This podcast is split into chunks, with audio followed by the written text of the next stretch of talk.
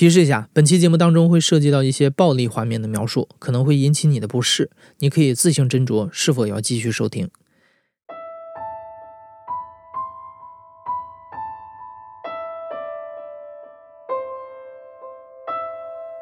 我就突然就迸发了，我就从睡觉的那个状态就突然坐起来，右手啊紧紧的握着拳头，我就狠狠的砸他的头。频次有多高呢？就是一秒钟啊，就不止一次，狠狠的砸。那个时段那些委屈啊、那些不平、那些误解的，我就一股脑的宣泄在那那几下。如果孩子妈妈当天去医院检查的话，肯定是轻微脑震荡。你好，欢迎收听故事 FM，我是艾哲，一个收集故事的人。在这里，我们用你的声音讲述你的故事。每周一、三、五，咱们不见不散。你刚才听到的声音来自于顾伟，他曾经是一个家庭暴力的施暴者。故事 FM 之前制作过关于家暴的节目，但那都是从受害者的角度来讲述的。家暴这种行为啊，施暴者往往是不知悔改，无法沟通交流，而且会持续的伤害受害者。但顾伟是一个少见的特例。顾伟在过去的婚姻生活中曾经多次殴打妻子，这样的行为最后导致他们的婚姻走向了终结。但后来通过公益组织的干预和治疗，以及大量的阅读学习，顾伟成为了一名反性别暴力的志愿者，现在致力于宣传性别平等，终止暴力。今天的节目里，顾伟就会向我们回顾过去的那个自己，那个他既熟悉又陌生的人。我是顾伟，我今年三十六岁，生活在江苏苏南。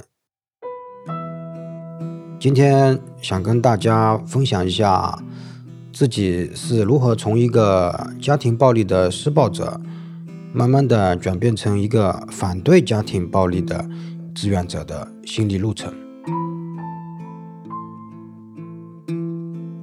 我和孩子妈妈是在二零一零年十二月份的时候通过相亲认识的。那时候呢，我是二十八岁，他呢比我小两岁，是二十六岁。见面之后呢，他就说：“哎，你很酷。”就这一句啊，让我感觉啊，哎，他好像和别的女孩子不一样啊。他呢，就是个子不高啊，用他的这个自己的话说，长得很 Q 版，眼睛也是圆圆的，脸蛋也是圆圆的。在二零一一年的这个九月份，我们去领的结婚证，大概六七个月的时间了，啊，我们其实是无话不谈的。那时候我还记得有次跟他散步的时候，我还因为他的手比较小嘛，我的手比较大，啊，我还说这个大手牵小手。其实现在回想这个场景还是，哎，相对来说还是比较温馨的。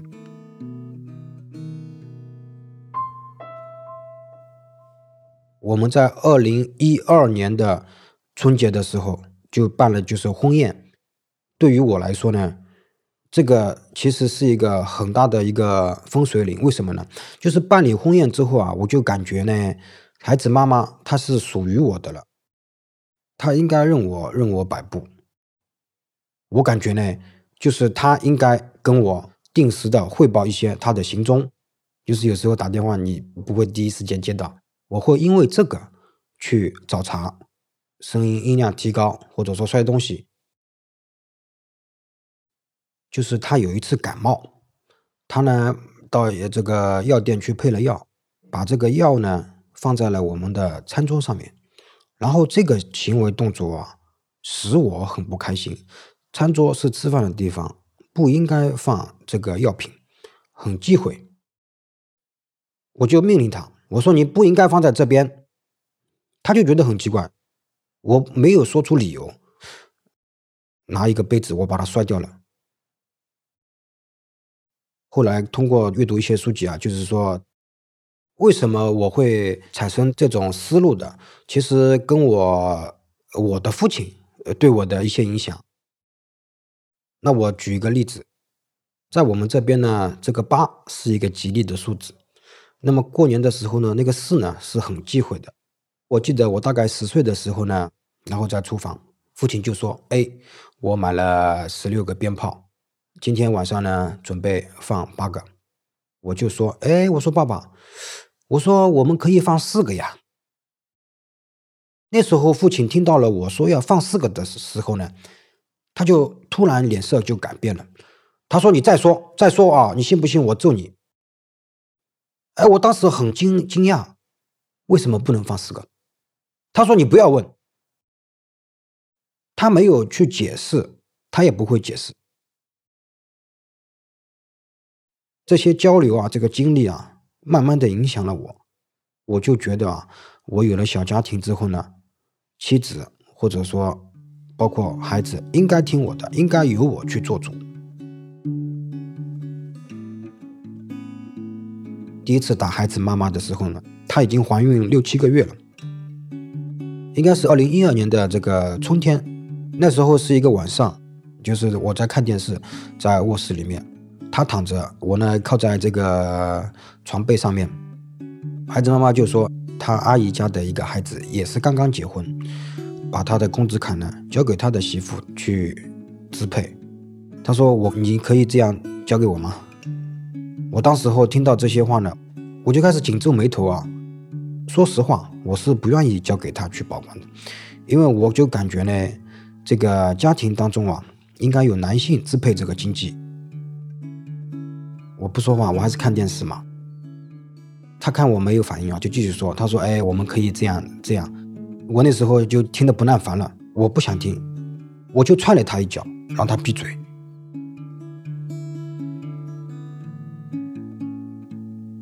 我用我的右脚踹了他的左腿、小腿，这个力量程度呢也不是很大，但是呢，就是会有淤青。当时他被我这个一脚一踹之后呢，就突然就是愣在那边，就睁着圆圆圆的眼睛，就是瞪着我。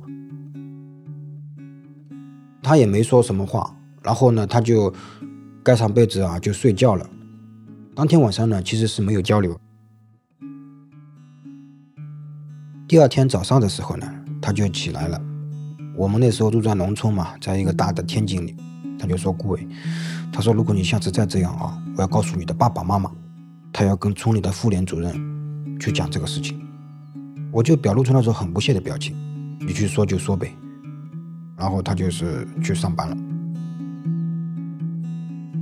他也没有去报警，他也没去找村里的妇联主任，他也没有告诉我的父亲母亲。后来我跟他的这个暴力冲突呢，频次越来越高，然后呢间隔时间呢越来越短，一个月都要两次三次都不止，就是争执争执歇斯底里啊，就会情绪失控啊，会打人。只要他不说话了，或者说按照我的想法做了，我就会停止打他。岳母其实是之前知道的，但是他没有跟我的岳父说。他的反馈是这样的：哎，女儿，你是不是做错了一些事情，让顾伟感觉到，或者说惹怒了他？这些都是使我之后更加肆无忌惮的去去施暴的一个，也有一定的原因吧。有一次他回来的比较晚，我跟我的母亲和父亲先吃饭了，然后呢，他回来之后啊，感觉啊。这个饭菜也不是说不满意吧，他要到他妈妈家去。我呢感觉呢他这样很尴尬，我就跟他讲，我说先把饭吃了，但是也也也不是好好说啊，就是那种命令式的口气啊，然后声音很响亮啊。他说他要走，我就很生气。那时候是冬天嘛，他把围巾围好，戴好头盔了。他推着电动车准备出去的时候，我就突然站起来啊，就两三步啊，走到他的背后，直接把我的这个右手去跨过他的肩膀啊，从他的这个喉咙这边啊，就狠狠的把他摁倒在地。那个头盔啊呢，狠狠的撞击在了那个地面上面，这个瓷砖的地面上面也发生了很响亮的声音。如果他不戴头盔的话，我估计会产生很很严重的后果。他的眼眶里面有泪水，但是他强忍住不流下来。他也很要强。我的父亲母亲他就在拉架，不多久呢，他的爸爸妈妈就来了。那时候岳父其实是第一次知道我打他的女儿，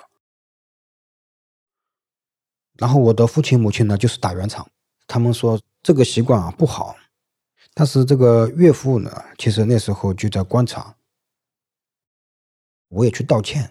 我记得我的岳父坐在椅子上面。我去跟我的岳父握了一次手，我说：“爸爸，我说我以后不会打啊你女儿了。”就是说，男人之间的握手啊，其实是一种仪式，或者说一种承诺。我感觉他对我有一点点希望。反正那当时的我感觉是把局面平息下来，是为了道歉而道歉。你说这个心里面真正有没有忏悔，有没有悔意？实话实说，那时候的我真没有。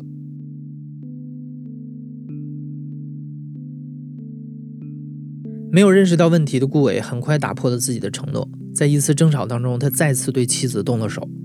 后来岳父听说了，打来电话对他大骂了一顿。顾伟当时试图找一些理由来解释自己为什么会不断的施暴，他觉得是自己工作压力太大导致的。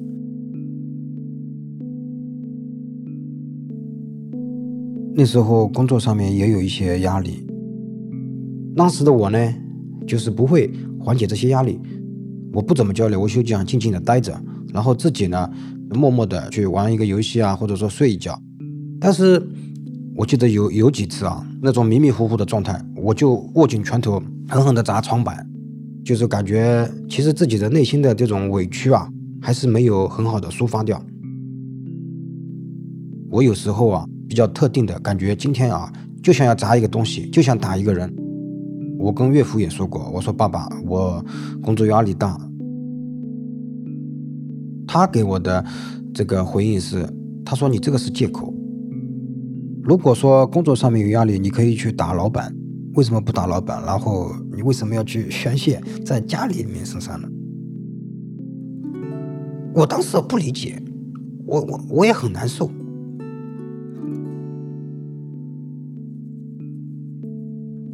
因为那时候已经对他的这种施暴啊，频次已经很高了。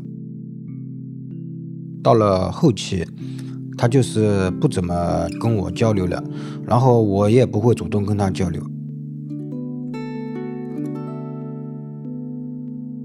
他也提出过离婚两个字，说到那两个字啊，我就真的很害怕。我以前评判男人的成功是什么呢？婚姻、家庭、工作。我不想被定义成失败的男人。那时候呢，我就通过其他方式，我自己打自己耳光，用我的手去捶墙，但是我都是当着他的面。这些行为表现其实也是一种对他的控制，让他感到害怕。我感觉这个孩子妈妈的话不会这么轻易的就离开，因为。呃，从我们周边吧家庭纠纷啊产生了暴力之后，还是有这种家丑不可外扬的啊这种想法。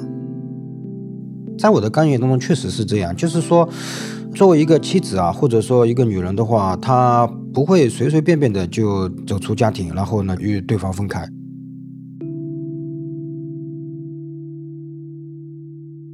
日子仍然在继续，顾伟发现妻子所说的离婚，长辈们的警告。这些始终都停留在口头，他没有受到真正的约束和惩罚，所以顾伟更加肆无忌惮、变本加厉地对妻子施暴。在他们结婚的第三年，这样的暴力到达了一个顶峰。二零一四年的四月二十日，我跟孩子妈妈，然后跟我岳父岳母呢，去参加一个亲戚的婚宴。我们到了酒店的停车场之后呢，我就很快的下来了，径直的走进了这个酒店的大堂。孩子妈妈呢抱着孩子没跟上我们。后来吃完饭之后呢，孩子妈妈就这样问我：“他说你一下车你就走的这么快，为什么？”我说：“我就是想赶紧去找座位坐下来。”他说：“你不是这样，你就根本没有考虑到我。”他那时候还拿了一包烟，他把烟丢我，但是没丢中。到了。十月二十一号，大概四五点钟，就是清晨的时候，孩子妈妈上了洗手间，她回到这个床上的时候啊，她踹了我一脚，有力度，她是故意的，我就突然就迸发了，我就从睡觉的那个状态就突然坐起来，右手啊紧紧的握着拳头。我就狠狠地砸他的头，频次有多高呢？就是一秒钟啊，就不止一次，狠狠地砸。我现在握我右手的这个侧面啊，如果狠狠地捏的话，已经过去六年了。我现在捏的话，我还感觉疼。我以前对男性，我都没有用过这么大的力气。那个时段那些委屈，那些不平，那些误解的，我就一股脑的宣泄在那几下。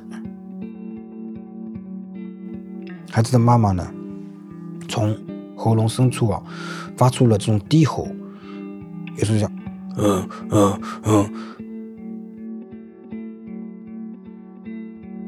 后来我有次看那个外国的一个反家庭暴力的一个纪录片。那个女性也是这种从喉咙里面发出那种低吼，它是一种恐惧的表现，就是她想说话，但是她说不出来。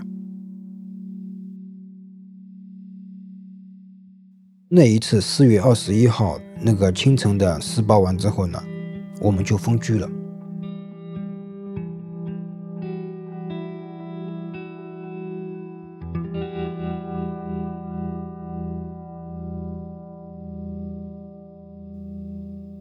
我的父亲让我的两个叔叔带着我去道歉。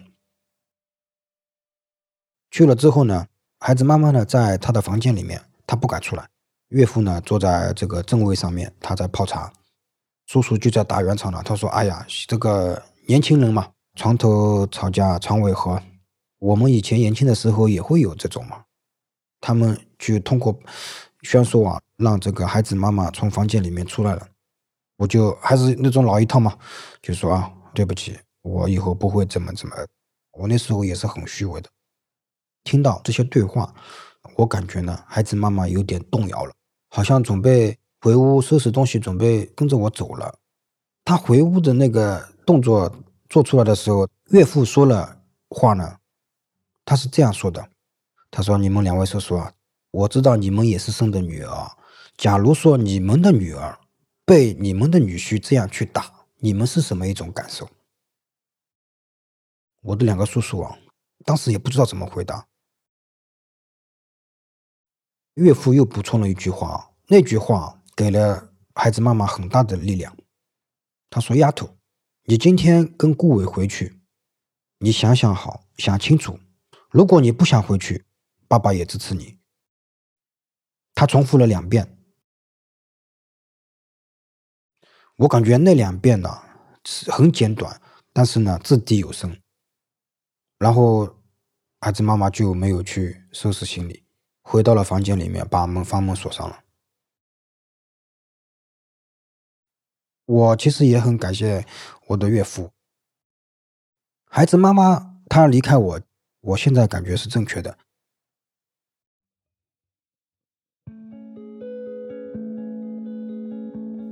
五月份的时候收收到了传票，某某人啊起诉离婚，公权力介入到这里面的时候，我感觉这个局面已经是无法掌控了。我就在网上搜索怎么去答辩，因为那时候一开始的时候肯定要去争夺孩子的抚养权。我那时候就看了嘛，有家庭暴力的行为的话呢，这个孩子是归另外一方。其实我是很担心他会举证，他会把我之前的那些 QQ 的对他的道歉记录啊，或者说我有一次还写了保证书，就是把这些东西举证出来的话，其实那个对我是相当不利的。但是这些东西他都没拿出来，他在法庭上也没有说关于家庭暴力的事。他的主要的诉求是什么呢？就是和顾伟分开，他只有这个诉求。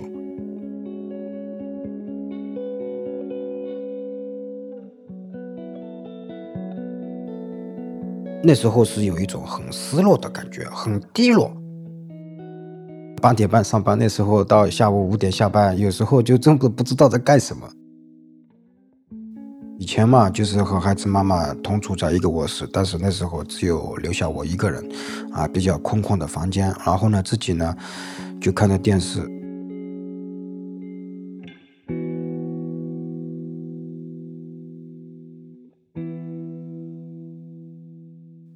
七月份的时候啊，就是央视的法制育频道呢做了一个预告片《中国反家暴纪实》。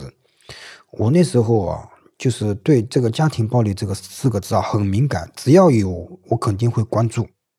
一共是八集的纪录片，我就一集没了，讲的就是那些在婚姻当中受到被虐待的那些女性。有一位后来以暴制暴杀夫的那个重刑犯，他说的，他有一次就是她的丈夫嘛，在冬天的时候啊，用水把她的身体啊，就是就是浇湿了，湿透了，把她关在门外，就是这个印象很深。另外一个就是说，有一个女孩子，她年轻的时候处对象，分手之后呢，她就那个男朋友就做出了很过激的行为，去用双手去把她的眼球给挖出来了。就是这种很残暴的这种行为，真的感觉很难受。我那时候才意识到，孩子妈妈的感受是很痛苦的。虽然说不是说把这个肢体啊，或者说伤害到什么程度这么大，但是我打他那些伤痛肯定有。除了那个身体上的伤害，对他的心理啊，其实也是每一次都是摧残。那时候就是开始有这种感觉了，有这种同理心的感觉了。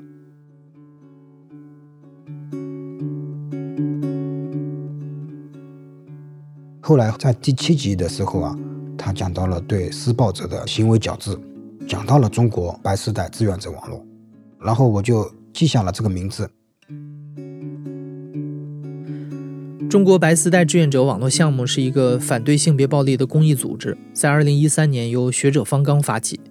早在2010年，白丝带热线就已经开通了，免费为性别暴力的当事人提供心理咨询，其中就包括顾伟提到的对施暴者的矫正治疗。顾伟从白丝带的官网加入了他们的 QQ 群，在确认了白丝带的专业性之后，他拨打了电话热线，向志愿者们寻求帮助。通过和老师一对一的电话交流，顾伟也开始意识到自己的原生家庭是如何影响了自己的暴力行为。那一通电话四十多分钟，基本上面都是我在讲了，说的语速也比较快。以前的话，真的没有 没有跟任何人去这么痛痛快快的说自己的一些心里话。后来有一次我打电话，我记得。有一个老师问了我一句话，他说：“你为什么要打你的妻子？”我说：“我想让他闭嘴。”他说：“他是一个人，他有没有说话的权利？”他在问我，就问得我就哑口无言，然后热泪盈眶。我就在想，我说：“我说顾伟，你是什么能耐，能够剥夺一个人的说话的权利？”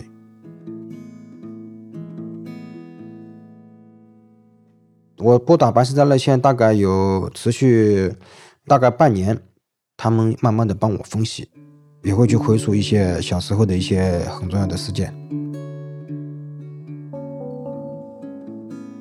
我呢生生活在苏南的农村呢是这样的，我的爷爷生了四个儿子，我爸呢排行老三，我大概那时候也就十五六岁的时候，在家族聚餐的时候呢。就听着那些大人啊侃大山啊聊天啊，酒过三巡之后，他们就会这样说：“他说嘿，村里面哪个人呢？啊，前天啊又被我揍了，或者说村里面的村长由于什么事情啊，我呢就是又教训了他一顿。我就感觉哎呦，他们好厉害，我也想试一试啊，我也想动动手啊。这些事情是可以证明自己一个霸权，一个主宰。”啊，一个这个男性至上的文化的。再说到对内，这个重男轻女的思想呢比较严重。我也听说过，我的爷爷对他的母亲也有过暴力，就是说把他的头按在水里面。然后对我的奶奶也有，对我的姑姑也有。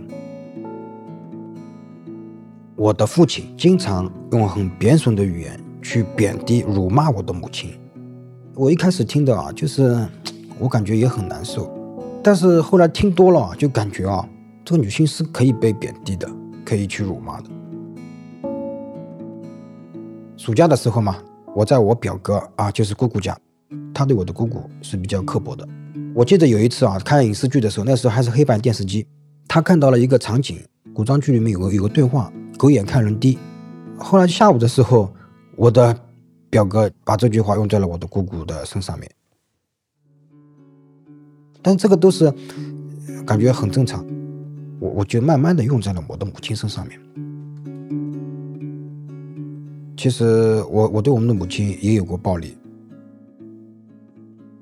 二零零三年的高考考砸了，确实考砸了。那时候自己综合评判了一下，啊，我想踏入社会了。然后我就跟我父亲母亲讲了。父亲呢，他说啊，不是我们不给你机会念书啊，是你自己选择的，到时候你可别怨我们。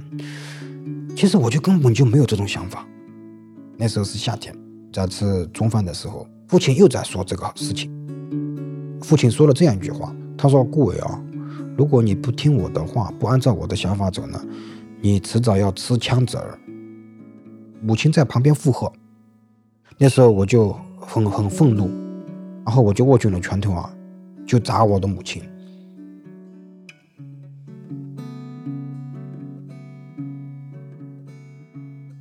父亲拉我，他当时他也不知道为什么我会突然这样，说的话是父亲，为什么还要打自己的母亲？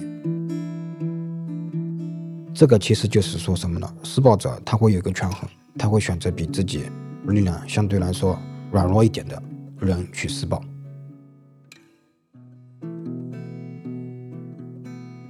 这个其实就是对这个女性啊，就是一个不尊重。打我母亲之后呢，我的父亲他把我的这个舅舅叫来了，我那时候就很不屑嘛，我说我做错了什么？我的舅舅。他就扇了我一个巴掌，我是很不服气的，就就是感觉你你可以打别人，那我为什么不可以打自己人？这个其实就没有一个是非的观念，没有一个正确的引导。其实关键的关键是什么？打外面的人是对一种人的侵犯，其实打自己家里的亲密的人也是一种侵犯。那么你去侵犯别人，其实就是触犯了法律。但是以前不知道，也没人教过。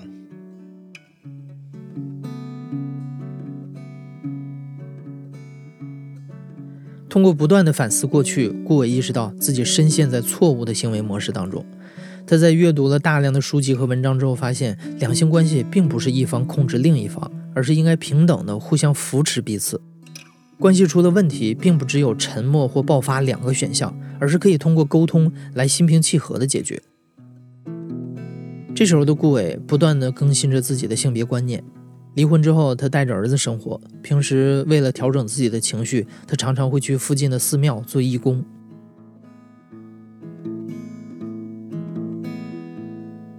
因为我们这边呢有一个寺院，里面有三十多位法师，是女性法师，学历也很高，他们会说好几种语言。他们其实，在某种程度上面，也是一种对我对女性是刮目相看，在。这个寺庙里面，我们也做禅修，对自己的一个这个情绪的变化，察觉能力比以前要灵敏得多，有意识到自己要挥挥拳头的那个临界点，那个状态是什么，通过一些合理的这个方式去宣泄掉压力。现在的话，应该感觉，呃，我是能够掌控情绪的。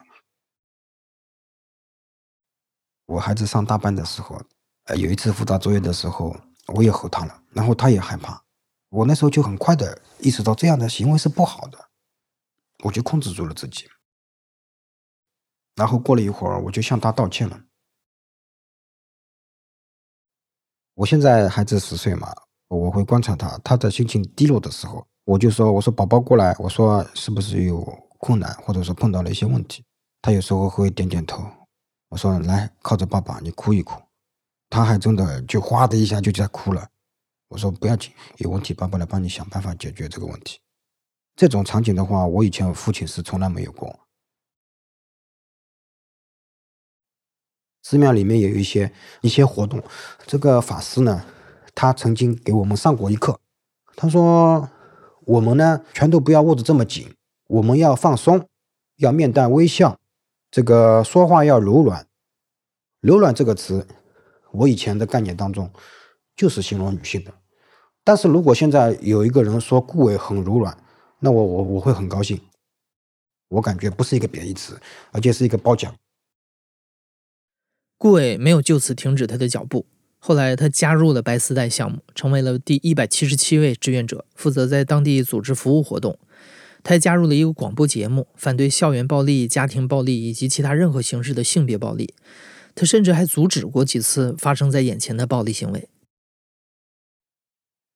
大概一六年的时候，我们单位到外面去办事，到银行门口，有个女性从银行那边出来，一个男性大概三十多嘛，四十不到，就冲上去了，就去打那个女性。我就从车上面下来了，我就走到他们面前，我说：“先生，您不应该这样。”他比我个子高嘛。他就说：“哎，你别管事啊，这个事情跟你没关系。”我二话没说，我直接拿出手机，我就拨打了幺幺零。他一开始还很蛮横啊，看到我报警之后啊，他就对那个女性说：“他说你你等着，这个事情我不会完啊。”他就驾驶车就离开了。那个女性她在哭泣，我说：“这个警察马上就会来，你跟警察啊这个表述一下啊，呃，到底是什么一个回事？”哎，以前的话我是不会去参与这些事情的，但是白丝带嘛。他有一个理念，就是说对暴力行为呢要说不。既然是志愿者的话，也应该去履行这种理念。我我跟我孩子也是这样讲的。我说爸爸伤害了妈妈啊，他为了保护自己，他选择离开我。我感觉呢，给孩子一个示范作用是一个很重要的，就是说他爸爸知错能改，正在改变。跟孩子妈妈的话，我也说过抱歉。我也希望他，呃，他能够原谅我。他其实还是不信任的居多，包括现在还是他说这个是你的事情啊，和我无关。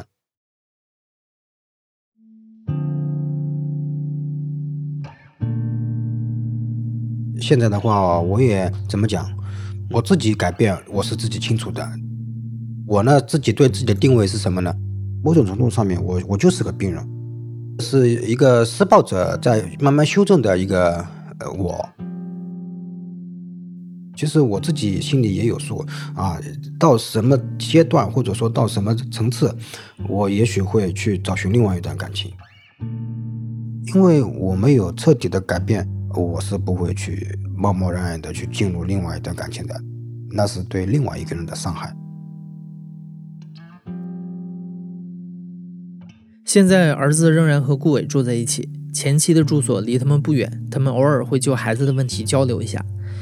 在工作之余，顾伟的反暴力事业也在继续。从2017年开始，他不断以真实的身份和形象接受媒体的采访，希望自己的故事能被更多的家暴当事人听到、看到。通过媒体的曝光，很多人加到了顾伟的社交账号，向他寻求帮助，这其中大部分都是受害者。他们想知道怎么才能让自己的伴侣像顾伟一样改过自新。可惜的是，主动寻求改变的施暴者一直是屈指可数。据全国妇联的统计，中国百分之二十二点九的女性和百分之十九点九的男性都曾经遭受过家庭暴力。家暴并不局限于哪一个性别，亲密关系当中从来都不是谁拥有和支配谁，而是应该相互的尊重和爱护。如果你也正在经历同样的情况，请及时告诉身边的亲友，向他们寻求帮助。你也可以在微信里搜索“白丝带志愿者”咨询专业人士。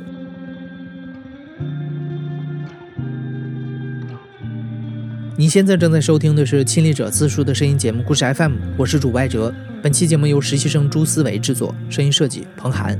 感谢你的收听，咱们下期再见。